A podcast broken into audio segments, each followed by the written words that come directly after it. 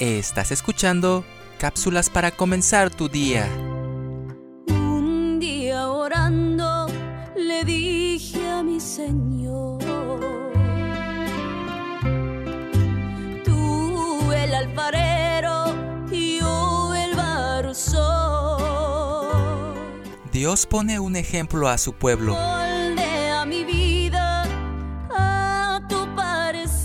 ¿No podré hacer yo de vosotros como este alfarero? Haz como tú quieras, haz mi nuevo ser. Luego, compara al alfarero con él mismo y al barro con su pueblo. La parábola del alfarero es símbolo de la forma de actuar de Dios. En un vaso nuevo te voy a transformar. De su paciencia para con el barro humano que tiene en sus manos. Jehová el alfarero de las naciones es soberano en sus obras, pero es una soberanía que responde a las voluntades de sus criaturas.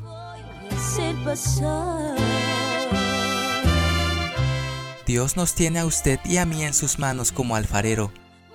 Si nos quebramos, nos rehace y moldea de nuevo para hacer de nosotros vasos que en todo lo honren y glorifiquen. En lugar de tu quejar,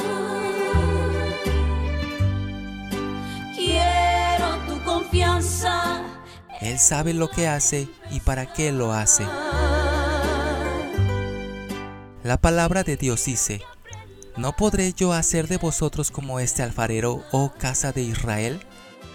Dice Jehová, he aquí, como el barro en manos del alfarero, así sois vosotros en mi mano, oh casa de Israel.